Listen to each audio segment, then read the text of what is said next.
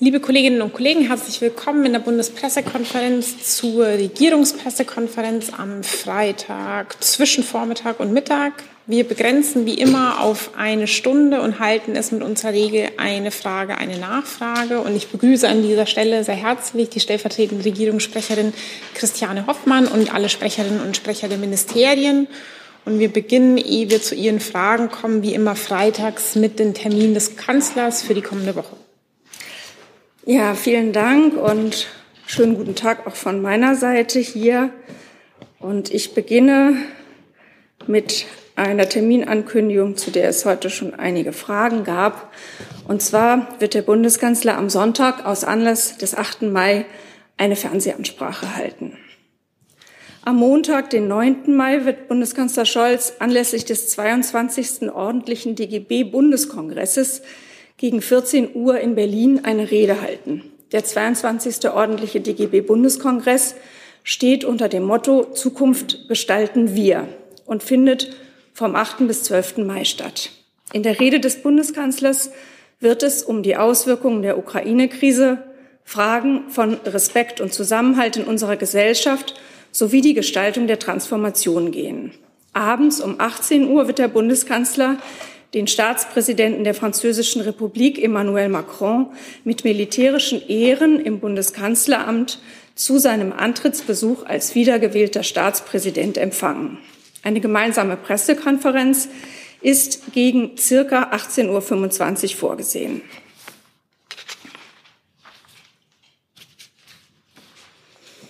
Am Dienstag, dem 10. Mai, nimmt der Bundeskanzler zwischen 10 und 11 Uhr an einem Festakt anlässlich des Spatenstichs für das neue Instandhaltungswerk der DB AG für ICE-Züge in Cottbus teil. Der Bundeskanzler wird dort um circa 10.15 Uhr eine kurze Rede halten, in der er unter anderem die Bedeutung des neuen Bahnwerks für die Mobilitätswende und den Strukturwandel in der Region würdigen wird.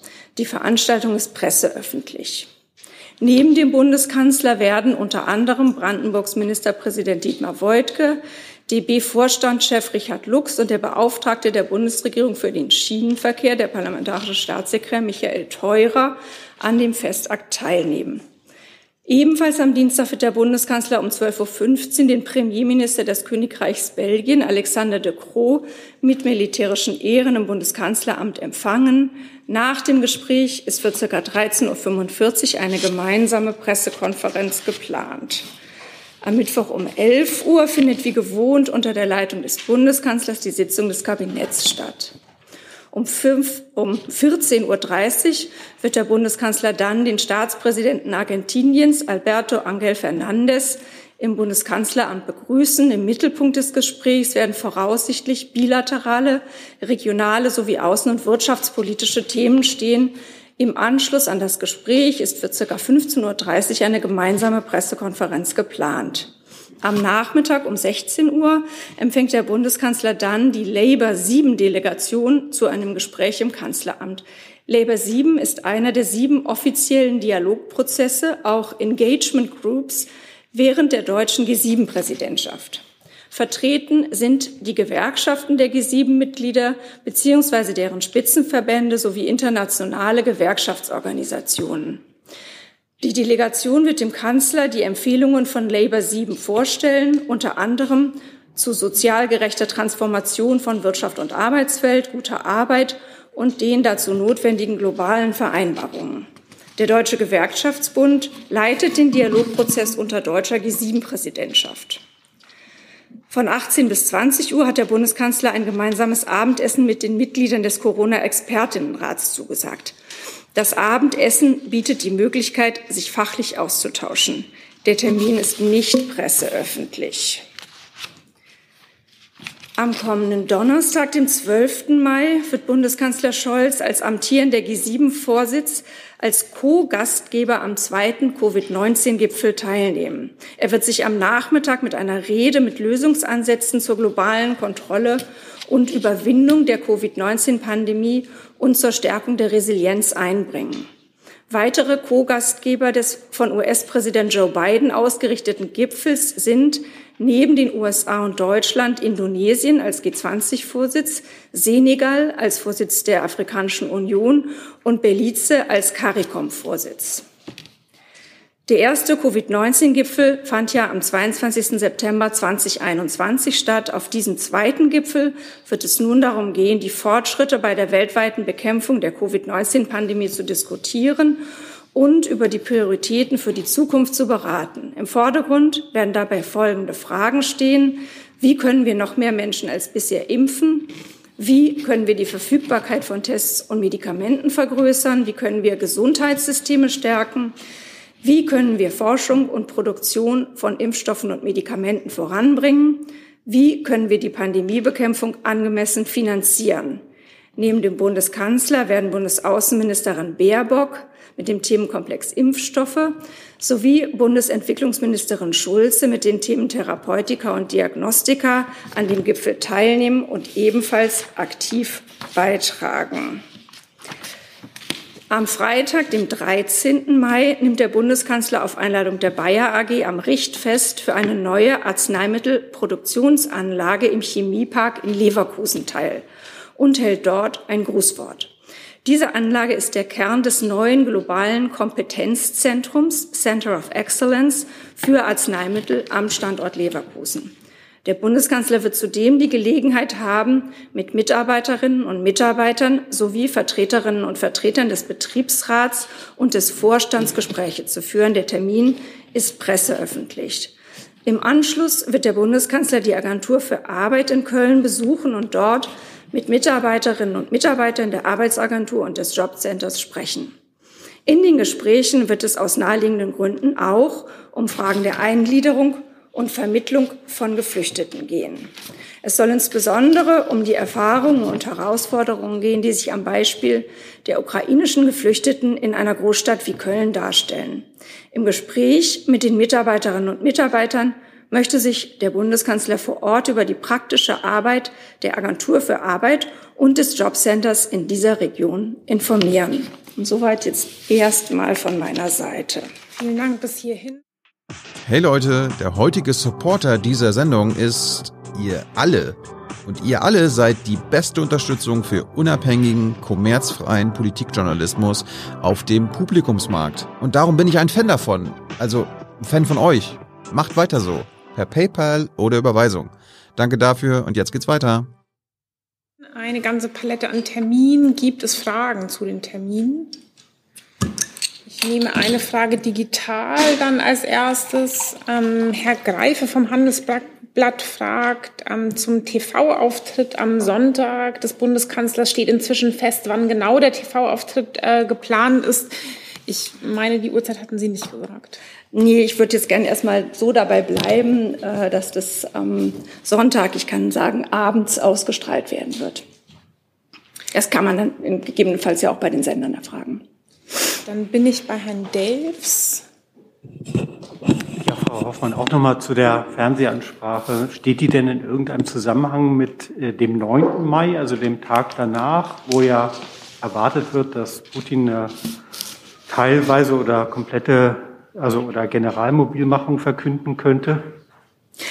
Ähm, die Ansprache steht im Zusammenhang mit dem 8. Mai, also damit mit den Feiern äh, für das Kriegsende, für das Ende des Zweiten Weltkriegs. Und äh, der Bundesregierung und speziell dem Bundeskanzler ist natürlich sehr bewusst, dass das ein ganz besonderes Kriegsende, eine ganz besondere Feierlichkeit in diesem Jahr ist, weil zwei Länder, die im Zweiten Weltkrieg ja Opfer deutscher Aggression geworden sind, jetzt in diesem Jahr miteinander im Krieg stehen. Das ist ähm, ein bedeutender und auch ein, ein sehr bedrückender Moment. Ähm, der 8. Mai steht ja wie vielleicht kaum ein anderer Tag für das Nie wieder eines Weltkriegs und dass jetzt in Europa wieder Krieg geführt wird, dass Russland die Ukraine angegriffen hat als eines dieser beiden Länder oder eines von vielen Ländern, die Opfer deutscher Aggression geworden sind im Zweiten Weltkrieg, ist ein sehr bedrückender Umstand. Und darum wird es gehen in der Rede des Bundeskanzlers. Nachfrage, ja. Jetzt hat ja der Bundeskanzler selbst vor zwei Wochen ja die Angst vor einem Nuklearkrieg angesprochen. Jetzt ist ja in diesen zwei Wochen seitdem, würde ich mal sagen, die Gefahr objektiv größer geworden oder zumindest ist die Angst davor. Wird er denn auch die Rede nochmal benutzen, um vielleicht der deutschen Bevölkerung da etwas äh, ja, mehr Sicherheit zu geben, etwas Mut zuzusprechen? Das war ja ein Thema, was er selbst aufgebracht hat. Insofern könnte man ja erwarten, dass das vielleicht nochmal anspricht. Ja, so weit will ich jetzt nicht in die Einzelheiten der Rede gehen. Ähm, da muss ich Sie um Geduld bitten. Das ist ja auch nicht mehr so lange hin, bis er sie dann halten wird. Ich nehme an der Stelle eine Frage von Herrn Ayash ähm, dazu, weil der 9. Mai auch jetzt zur Sprache kam. Er fragt an die Bundesregierung, vielleicht aber auch speziell an das Innenministerium, ob sie Autokorsos mit russischen Flaggenbildern der Machthaber an diesem Tag in Berlin zulassen werden oder dagegen Maßnahmen unternehmen werden.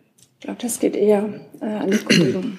Also die Veranstaltungslage zum russischen Feiertag Tag des Sieges am 9. Mai 2022 steht im besonderen Fokus der deutschen Sicherheitsbehörden, mit denen das BMI im engen Austausch steht. Rund um den Feiertag sind bundesweit vielfältige Gedenkveranstaltungen und Demonstrationen angemeldet.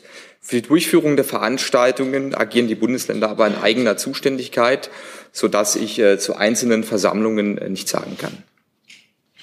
Alles klar. Herr Jorns, ist es unmittelbar dazu? Dann machen wir da weiter und dann bin ich bei Ihnen, Herr Polanski.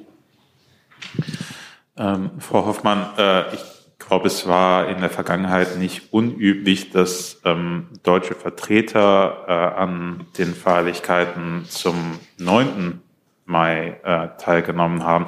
Wird denn Deutschland in irgendeiner Weise, wahrscheinlich nicht in Moskau vertreten sein, aber an irgendeiner Zeremonie in Berlin oder irgendeiner ähm, Nachricht an Russland schicken an dem Tag. Ja, wie Sie sagen, haben in der Vergangenheit Mitglieder der Bundesregierung an verschiedenen Veranstaltungen anlässlich des Kriegsendes, also des Endes des Zweiten Weltkriegs, teilgenommen. Innerhalb der Bundesregierung gibt es jetzt dafür keine zentrale Erfassung für diese Aktivitäten. Darüber entscheidet jedes Ressort selbst. Ich kann Ihnen aber so viel sagen, dass eine Teilnahme des Bundeskanzlers an einer Gedenkveranstaltung nicht geplant ist. Herr Polanski, war Ihre Frage unmittelbar dazu auch? Dann machen wir da weiter. Herr Jessen, ich habe Sie gesehen, dann kommen Sie dran. Jetzt ist der 8. Mai, hier kommt er ja nicht überraschend. Heute ist der 6. Mai. Was hat denn den Bundeskanzler dazu bewogen, jetzt eine Fernsehansprache anzukündigen? Naja, dass man solche Ansprachen Wochen oder Monate vorher ankündigt, wäre ja mehr als, als unüblich. Nachfrage, ja. Aber was hat ihn dazu bewogen, die überhaupt zu planen? Ähm, das habe ich ja, ja, eben ausführlich dargestellt, dass das ein sehr besonderer 8. Mai ist in diesem Jahr und dass das der Grund ist, warum der Bundeskanzler diese Aussprache geplant hat. Dann Herr Jessen. Frau Hoffmann, gab es eine Einladung seitens der russischen Regierung zur Teilnahme an äh, Feierlichkeiten am 9. Mai in Moskau oder anderswo in Russland? Das müsste ich nachrechnen. Das kann ich so im Moment nicht sagen. Nicht, dass äh, meines, ich hab, weiß nichts davon, aber das würden wir noch mal nachreichen. Ja, und wenn es geht, dann auch verbunden mit der Antwort, ob in den vergangenen Jahren es regelmäßig ähm, Einladungen dazu gegeben hatte. Ja. Danke. Jetzt gibt es noch eine Frage zu dem Besuch von Emmanuel Macron bei Scholz? Um welche Themen wird es in dem Gespräch konkret gehen? Und was hält das Bundeskanzleramt davon, dass Macron sich für die Parlamentswahl ähm, den Linkspopulisten Mélenchon versammelt, mit ihm versammelt, der eine ausgeprägte Abneigung gegen Deutschland hat? Also innenpolitische Vorgänge in, in Frankreich, jetzt gerade auch noch im Vorfeld einer Wahl, ähm, würde ich hier auf keinen Fall kommentieren wollen. Und den Gesprächen möchte ich auch nicht so wirklich vorgreifen, aber ich würde davon ausgehen, dass es auch wie üblich bei solchen Antrittsbesuchen darum gehen wird, sich eng über die weitere Zusammenarbeit innerhalb der Europäischen Union abzustimmen und dass natürlich auch der russische Angriffskrieg auf die Ukraine und seine Folgen auf Europa ein Thema sein werden. Äh, der Vollständigkeit halber, diese Frage war auch von Herrn Greife vom Handelsblatt. Ich mache nochmal digital weiter und auch zu den Terminen, dann bleiben wir nochmal im Saal. Ja, hallo. Delphine Dabolier von La Croix, französische Tageszeitung. Ähm, ja, auf, äh, in Frankreich spricht man oft über eine äh, Fiskalsregel, äh, eine Reform. Sie der, sind sehr schwer zu verstehen. Mhm. So, besser? Ohne der Maske? Ohne die Maske? Sie sind, glaube ich, einfach zu weit vom Mikro entfernt. Jetzt rutschen die, Sie einfach einen Stuhl weiter in die Nähe des Mikros, dann versteht man Sie ganz gut, dann kann Sie auch die Maske auflassen und das Mikro muss nicht so stark umgebogen werden. Genau. So, jetzt zu, die, äh, zu der Frage äh, einer Reform der ähm, Fiskalregeln in Europa. Erwarten Sie, dass äh, Herr Macron ähm, äh, schärfer zu diesem Thema äh, geht, dass es vielleicht sehr schnell und auch wegen dieser populistische Druck in Frankreich äh, von Deutschland äh, Reformen zu diesem Thema äh, äh, macht oder umsetzt? Ich bin nicht ganz sicher, ob ich Ihre Frage richtig verstanden habe, aber ich würde jetzt ohnehin nicht darüber spekulieren, was Herr Macron vielleicht tun wird oder nicht tun wird. Das würde ich nicht gerne machen. So, ich mache jetzt nochmal digital weiter, nicht unmittelbar zu den Terminen, aber es betrifft vielleicht einen zukünftigen Termin. Herr Heller würde gerne wissen vom Korrespondentenbüro Herrholz, ähm, ob schon grundsätzlich klar ist, dass der Kanzler in naher Zukunft ebenfalls in die Ukraine reist und äh, wovon seine Reiseplanungen abhängen. Ja, zu zukünftigen Terminen äußern wir uns eben dann, wenn wir uns entschieden haben, ähm, ob, ob sie feststehen oder nicht feststehen. Also wir äußern uns, wenn es soweit ist und nicht im Vorfeld. Ähm, da gibt es eine ganze Reihe an Nachfragen. Herr Polanski, dann Herr Delfs. Ich verstehe, dass Sie jetzt keinen zukünftigen Termin nennen wollen. Sie hatten aber gerade gesagt, dass die Teilnahme äh, an eventuellen Feierlichkeiten zum 9.5. jedem Ressort selber überlassen ist. Gilt das denn auch für die Ukraine-Reisen oder gibt es eine zentrale Planung im Kanzleramt, was solche Reisen angeht? Ähm, dazu hat sich ja der Bundeskanzler gestern äh, selbst geäußert im Zusammenhang des äh, Telefonats des Bundespräsidenten mit dem ukrainischen Präsidenten Zelensky ist ja verabredet worden, dass die Außenministerin in die Ukraine reisen wird. Die Frage zielte darauf, auf die zukünftige Planung. Ist es jetzt jedem Ressort überlassen? Also wenn Herr Özdemir meint, zum Beispiel wegen der äh, Versorgungssicherheit, was Nahrungsmittel angeht, müsste er in die Ukraine fahren, hat er dann freie Hand oder wird das zentrale Bundeskanzleramt geplant? Das entscheiden die Ressorts selber, aber es wird auch normalerweise in der äh, Bundesregierung miteinander geredet. Aber natürlich hat jeder Minister freie Hand. Herr Delbs. Ja, zum selben Thema. Frau Sasse, ist denn schon klar, wann die Außenministerin jetzt äh, nach Kiew fliegt? Ja, Frau Hoffmann hat gerade schon äh, gesagt, dass der Bundeskanzler sich ja gestern zur Reise der Außenministerin geäußert hat.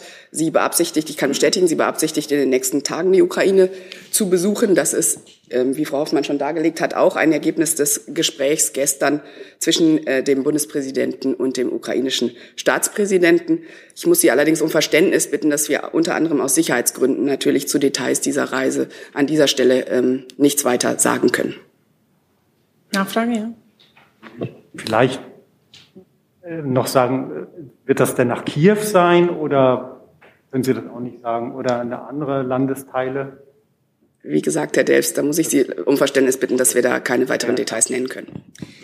Weil ich sehe, dass hier in der Mitte schon ein paar Mikros nicht mehr so fit aussehen. Ich würde Sie bitten, die nicht zu stark umzuknicken, weil diese Mikros sensibel sind. Ich will niemand unterstellen, dass er oder sie daran schuld ist, aber seien Sie ein wenig vorsichtig und sensibel mit diesen Dingern. Vielen Dank. Ähm, genau. Weitere Meldungen im Saal? Dann mache ich erstmal digital weiter. Und zwar Herr Shoyaye von dem iranischen Staatssender IRIB fragt zur Knappheit von Mikrochips. Ich weiß nicht, ob sich das an das Wirtschaftsministerium richtet. Ich äh, stelle die Frage mal. Die Knappheit von Mikrochips hat zu starken Engpässen in der Industrie geführt. Was sind die Hauptursachen für diese Knappheit? Eine der Ursachen, die auch immer wieder genannt wurden, sind Lieferketten-Schwierigkeiten, zuerst durch die Pandemie. Und jetzt deutet sich an, dass Lieferketten ebenfalls gestört werden durch, die, durch den Ukraine-Krieg. wobei die Ursachen dafür sehr vielfältig sind. Eine der Ursachen dafür ist auch, dass die Produktion sehr hochwertiger Mikrochips tatsächlich auf der Welt nur noch von wenigen Unternehmen geleistet werden kann. Und wenn die Lieferketten im Zusammenhang mit diesen Unternehmen unterbrochen werden, dann ergibt sich ein ziemlich großes Problem für viele Länder. Eines ist eine der Ursachen, aber die Ursachen für diese Knappheit sind sehr vielfältig. Solange ich keine Regung im Saal sehe, mache ich nochmal digital weiter mit einem harten Themenbruch. Dann Herr Feldhoff, ähm, Herr Esipov von der Deutschen Welle fragt zum Themenkomplex Corona. Die derzeitige Coronavirus Einreiseverordnung läuft zum 31.05. aus. Wie wird die Einreise nach Deutschland aus Nicht-EU-Ländern ab dem 1.06. geregelt? Wird die Verordnung nochmals verlängert oder wird es Veränderungen der Locker oder Lockerungen geben? So viel fürs Erste. Ja, dazu kann ich im Moment noch keine konkreten äh, Aussagen treffen. Ob eine weitere Verlängerung erforderlich ist, äh, ist doch Bestandteil der internen Überlegungen. Und dann anschließend daran thematisch erweitert, mit welchen konkreten Maßnahmen wird die Bundesregierung die Einreise von politisch verfolgten Journalisten aus Russland erleichtern? Ich denke, das richtet sich also an das BMI. Genau, also ob und unter welchen Voraussetzungen für besonders gefährdete Staatsbürger aus Russland, dazu zählen natürlich auch Journalistinnen und Journalisten, ähm, weitere Einreisemöglichkeiten eröffnet werden, wird derzeit innerhalb der Bundesregierung geprüft. Ähm, das Grundrecht auf Asyl steht natürlich jedem offen. So, dann Herr Feldhoff. Ich habe eine Frage an das Finanzministerium. Dann wechseln wir einmal.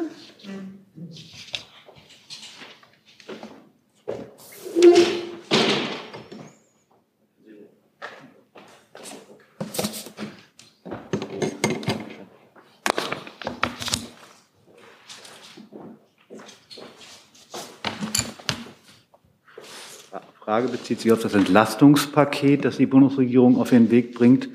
Ähm, die CSU hat kritisiert, dass dieses Entlastungspaket viel zu lange dauert in der Umsetzung. Man hätte doch viel eher auf schnelle Steuersenkungen setzen sollen. Wie reagieren Sie auf diese Kritik?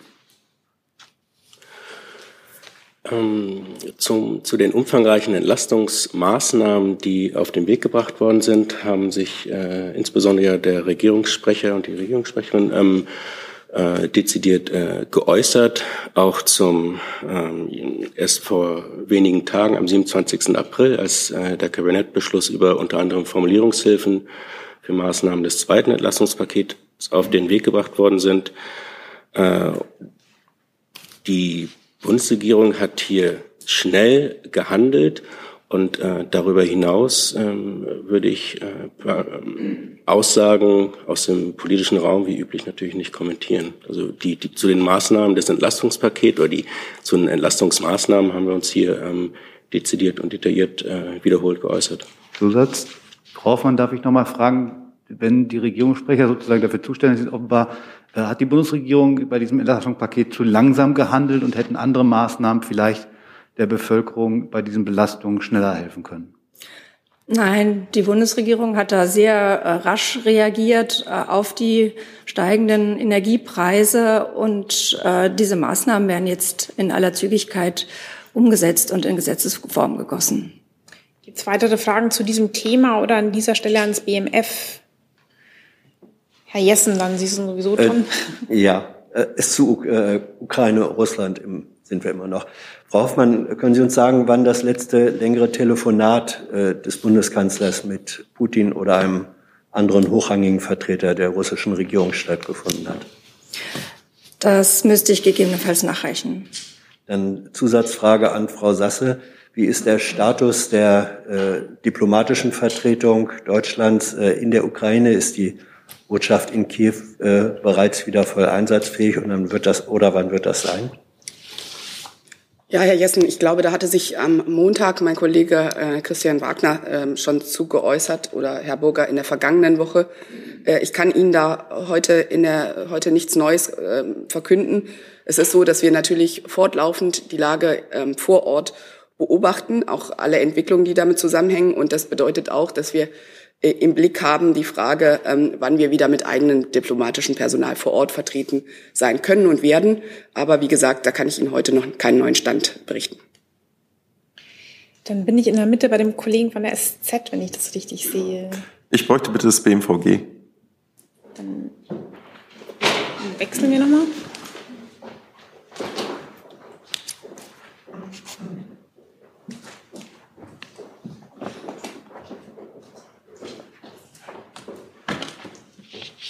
Zwar hätte ich ein, ein kleines Paket zu den Waffenlieferungen, die jetzt angekündigt worden sind, würde Sie da äh, bitten um ein Update beziehungsweise äh, danach fragen wollen, ob Sie weitere Details bekannt geben können.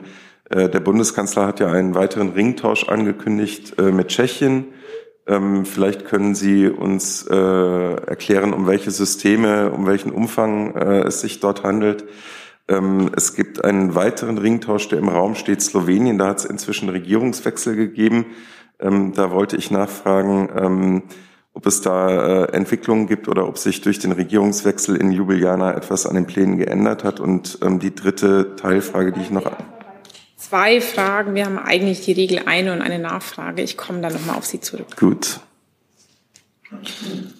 Ja, erstmal zum Thema Ringtausch. Vielen Dank für die Frage. Ringtausch kann ja einmal Bundeswehrmaterial betreffen, es kann aber auch gegebenenfalls weiteres Material der Industrie betreffen. Das ist nicht unbedingt ganz genau festgelegt. Ähm, wir haben im Moment weiterhin, gibt es Gespräche, wie Sie auch mitbekommen haben, mit verschiedenen Partnern. Ähm, und ähm, im Moment habe ich aber keinen neuen Stand, den ich Ihnen mitteilen kann, mit Blick auf das Bundeswehrgerät. Dann bleiben wir gleich da.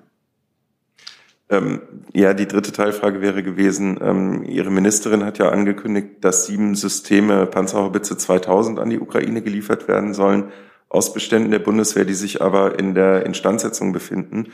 Äh, können Sie sagen, was für ein Zeithorizont das wäre, bis diese Systeme äh, in der Ukraine zur Verfügung stehen könnten, vorausgesetzt, dass die Ausbildung bis dahin abgeschlossen ist? Ja, also wie Sie richtig sagen, ähm, die Systeme befinden sich bei der Heeresinstandsetzungslogistik Hill GmbH im Moment. Und sobald die ähm, Instandsetzung abgeschlossen ist, können sie abgegeben werden. Parallel werden wir mit der Ausbildung beginnen, ähm, gemeinsam mit den Niederlanden in Ida-Oberstein. Das wird nach Erklärung letzter Details voraussichtlich nächste Woche passieren. Das heißt, in dem Augenblick können wir die Prozesse parallelisieren. Wie es genau hinterher aussehen wird mit Waffenlieferungen, ähm, kann ich im Moment keine Informationen geben. Dann bleiben wir nochmal bei dem Themenkomplex der Waffenlieferungen. Herr Delfs. Ja, Herr Helmut, ähm, wie sieht es aus mit der, mit der Munition? Gibt es da irgendwie Neuigkeiten für den Marder? Für den Marder? Ja. Oder war das jetzt? Nee, war jetzt krieg ich, ich vermute, Sie ähm, sprechen an auf den Gepard. Gepard, sorry. Ähm, und wie ähm, ähm, mit Munition und Gepard umgegangen wird, das hat der Herr Kollatz hier ähm, ziemlich ausführlich erläutert. Und da habe ich auch keine weiteren Informationen oder keine weiteren Details. Das können Sie in den Protokolls gut nachlesen. Herr Beseke auch dazu? Bleiben wir nämlich nochmal da. Ich, ich wäre wieder bei den, bei den äh, Panzerhaubitzen. Tatsächlich würde mich an die Frage des Kollegen nur anschließen. Kann man einen Zeithorizont sagen, wie lange etwa die Ausbildung daran dauert? Das hängt ja ein bisschen auch von dem Ausbildungsstand äh, der auszubildenden äh, ja, Rekruten dann ab. Und Sie sagten gerade, glaube ich, auch auf die Frage des Kollegen, einen Zeithorizont, wann das dann alles einsatzbereit in der Ukraine ist, gäbe es noch nicht. Also auch nicht in etwa, ob das eher Monat oder ein halbes Jahr ist, ob man da irgendwas sagen kann. Also erstmal zur Ausbildung. Also wir sprechen immer, ich will Ihnen das nicht verheimlichen, dass es da Größenordnungen gibt. Ähm, wie Sie richtig sagen, es kommt darauf an, mit welchen Vorkenntnissen man kommt. Und wir haben auch eine besondere Situation. Das bedeutet, man wird natürlich ähm, alles daran setzen, ähm, möglichst zügig solche Ausbildungen auch durchführen zu können. Aber eine Größenordnung beträgt bei uns, wenn wir damit ausgebildet haben, etwa 40 Tage. Und dann wird man rund um diese Zahl sehen können, ob man ähm, gegebenenfalls ähm, beschleunigen kann oder ob da gegebenenfalls noch andere Erfordernisse vorhanden sind. Und mit Blick auf ähm, äh, Lieferungen und Ähnliches kann ich im Moment keine Details geben. Äh, da bin ich auch im Verständnis, da werden wir weiterhin vorsichtig sein. Ähm, bei, bezogen auf die Informationen insgesamt sind wir in, international sehr stark abgestimmt vorgegangen. Aber wenn es jetzt um konkrete Lieferungen von einzelnen Dingen gibt, werde ich mich weiterhin bedeckt halten. Herr Polanski, war das auch dazu? Ja, dann machen wir hier weiter. Nach Einschätzung des Ministeriums, inwieweit steigt denn die Wahrscheinlichkeit, dass Deutschland mit dieser Lieferung als Kriegspartei wahrgenommen wird? Ja, bezogen auf die Frage der Kriegsparteien haben wir uns hier ja auch schon mehrfach geäußert, sowohl von unserem Ressort als auch von anderen. Wir sind weiterhin der Auffassung, ähm, dass wir damit keine Kriegspartei werden und ähm, äh, dabei bleiben wir auch weiterhin. Und ähm, die Auffassung ist, äh, glaube ich, rechtlich relativ eindeutig. Und mit Blick auf subjektive Wahrnehmungen ist das eine andere Fragestellung, die wir hier nicht beantworten. Wir versuchen uns an Recht und Gesetz zu halten. Das tun wir und werden wir auch weiterhin tun. Und da ist, glaube ich, die Aussage relativ klar und auch von der gesamten Regierungsbank so vertreten. Bin ich von Ihnen aus gesehen bei dem Kollegen rechts hinten? Ja, Tobias Schulze von der Taz. Ähm, die Abgabe dieser Panzerhaubitzen, was bedeutet denn das für die Bundeswehr? Also zum Beispiel, wann hätten die aus der Instandsetzung zurück zur Truppe kommen sollen? Ähm, wird das, was da dann fehlt, langfristig ersetzt durch Neubeschaffung? Wird bei Instandsetzung anderer Geräte irgendwas verändert, der schneller nach ähm, etwas repariert oder zurückkommt. Ja, wie sieht es aus? Ja, was Sie ansprechen, ist genau richtig. Also die Bundeswehr ähm, benötigt ihr Gerät selber sehr dringend und ähm, die Panzerhaubitze ist auch für uns ein sehr wertvolles Asset, das ist ganz klar. Ähm, wir müssen die Landes- und Bündnisverteidigung gewährleisten. Gleichzeitig gilt es, ähm, die Ukraine so wirkungsvoll wie möglich zu unterstützen. Und da gibt es, gilt es natürlich, eine entsprechende Balance zu, ähm, äh, zu wahren. Wenn Sie die Seite der Landes- und Bündnisverteidigung sich noch mal genauer ansehen wollen, empfehle ich heute ähm, das Video, was Sie auf unseren Seiten finden, ähm, mit Oberstleutnant Andre, der ähm, aus, den, aus der ähm, internationalen Battlegroup in Litauen noch mal berichtet. Da gibt es sehr, sehr viele Dinge, äh, mit der er diesen ähm, Anteil der Bündnisverteidigung beschreibt. Ähm, mit Blick auf die Unterstützung der Ukraine halten es für, wir es für richtig und angemessen, mit äh, sieben Panzerhaubitzen jetzt äh, zu unterstützen. Ähm, dass wir ähm, dafür mittelfristig natürlich überlegen müssen, wie wir ähm, Ersatz schaffen. Das ist ganz klar. Aber im Moment ist es so, dass wir, wie gesagt, diejenigen Systeme, die im Moment bei der Industrie sind, die also jetzt nicht unmittelbar aus dem äh, einsatzfähigen Bestand der Bundeswehr kommen, dafür präferieren und dass das insgesamt eine ausgewogene und sinnvolle Lösung ist, um sowohl die Landes- und Bündnisverteidigung zu gewährleisten, als auch dem größten Druck, der im Moment in der Ukraine besteht, gerecht zu werden. Nachfrage? Eine Nachfrage, wann hätten diese Panzerhaubitzen denn zurückkehren sollen zur Bundeswehr? Habe ich im Moment keine Details für Sie. Dann Herr Jordans. Äh, Helmut, äh, es hat die letzten Tage wieder vermehrt Berichterstattungen über Unterstützung der Ukraine im Bereich der Aufklärung gegeben, äh, vor allem durch die USA und Großbritannien. Ähm, gibt es denn von Seiten der Bundeswehr oder vielleicht anderer Ressorts ähm, ebenfalls eine solche Aufklärungsunterstützung an die Ukraine? Nee, dazu kann ich keine Angaben machen. Warum nicht?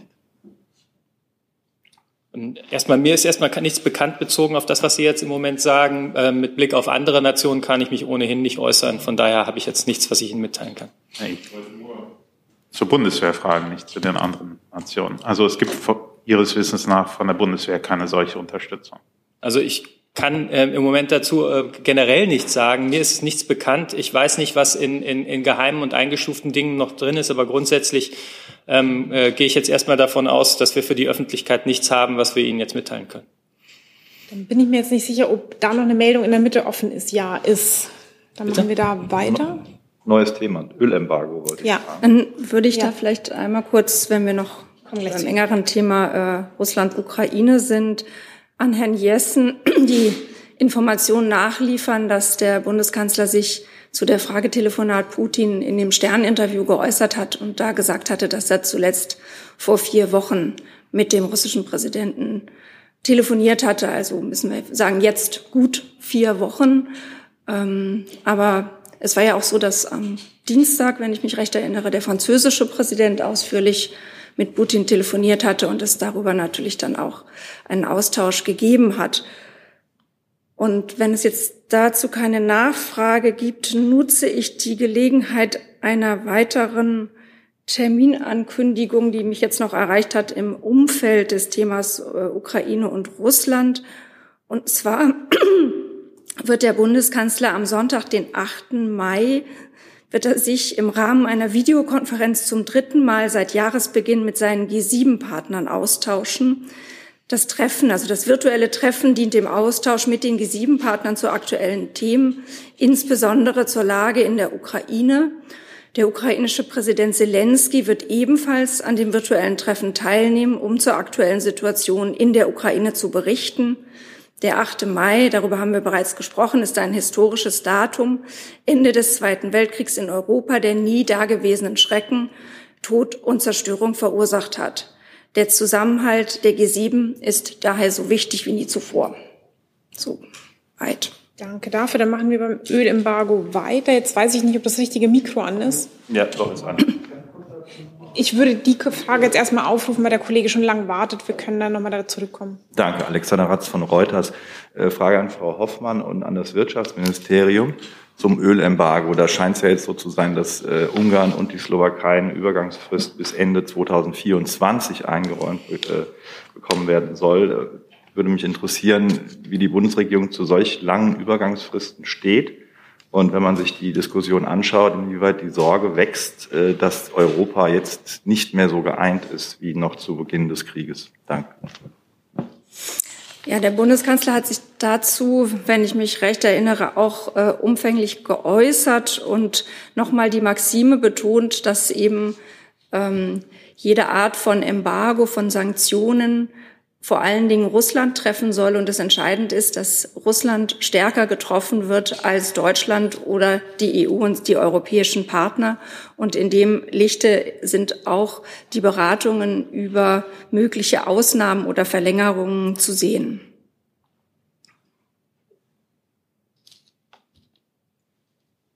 Also ähm, ich, da vielleicht noch mal äh, um es ganz klar zu sagen, das ist in keiner Weise ein Hinweis darauf, dass man sich nicht einig wäre, dass äh, harte Sanktionen gegen Russland absolut notwendig wären, sondern es geht dabei um die Versorgungssituation in diesen Ländern.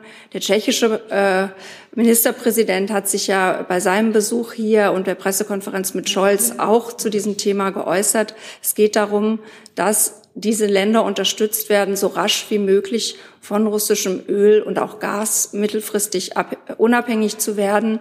Und in diesem Lichte ähm, sind die unterschiedlichen Zeiträume, in denen ein Embargo möglich ist, äh, zu verstehen. Nun gibt es ja Berichte, dass äh, in Berlin und auch Ostdeutschland äh, Kraftstoff, äh, Benzin, Diesel auch knapp werden könnte. Erwägt die Bundesregierung in diesem Fall dann auch eine längere Übergangsfrist einzufordern? Will das, möchten Sie? Ja, da kann ich vielleicht was zu sagen. Minister Habeck hat sich in den letzten Tagen sehr häufig zu diesem Problem geäußert.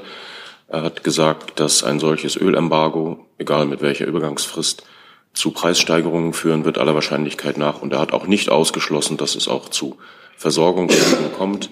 Die Bundesregierung ist aber dabei, natürlich Gegenmaßnahmen zu treffen, zu verschiedene Szenarien zu erwägen, um solche Versorgungslücken nicht wirksam, wirksam werden zu lassen. Ähm, dazu, Herr Jordans, dann machen wir da weiter. Herr Severin, gibt es denn irgendwelche Pläne im Vorfeld oder dann, wenn dieses Embargo eintrifft, ähm, schon mal eine Rationierung äh, des Sprits in und um Berlin einzuführen? Also von einer Rationierung ist nicht die Rede. Herr Habeck hat gesagt, dass es zu Lücken in der Versorgung kommen kann. Eine Rationierung ist, wäre ja eine staatliche Maßnahme und solche staatlichen Maßnahmen sind bisher nicht in der Diskussion. Oder mit den ähm, Tankstellenbetreibern beispielsweise Höchstabgabemengen oder ähnliches zu diskutieren. Also solche Maßnahmen sind bisher nicht in der Diskussion. Hi, hier ist Tyler, ich filme das Ganze. Hier ist Thilo, ich äh, stelle dir die Fragen. Hier ist Hans, ich achte aufs Protokoll und stelle fest, wir sind unter drei. Heimliche Info nur für euch. Gar nicht so heimlich, kann man in den Infos lesen, wie man uns unterstützen kann. Nämlich per PayPal oder Überweisung. Weiter geht's. Dann Herr Delfs, jetzt machen wir wahrscheinlich mal einen kleinen Schritt zurück inhaltlich. Frau Hoffmann, ganz kurz nochmal eben, vielleicht habe ich es nicht mitgekriegt. Wann ist diese Videokonferenz am Sonntag? Diese mit den G7 äh, hm. Regierungschefs? Muss mal einmal nachgucken, ob ich das hier in meinen Informationen drin habe. Nee, das ist tatsächlich nicht drin. Wir schauen mal, ob wir das nachliefern können. Genau, wäre ja interessant zu wissen, ob das jetzt vor der, äh, vor dem, vor der Ansprache, also der Aufnahme der Ansprache des Bundeskanzlers wäre oder danach. Nochmal Genau. Wir schauen mal, was wir Ihnen da sagen können. So, gibt es denn noch offene Fragen? Das sehe ich nicht. Dann war das heute relativ kurz und bündig. Ich danke für Ihr aller Kommen und wünsche einen guten thinking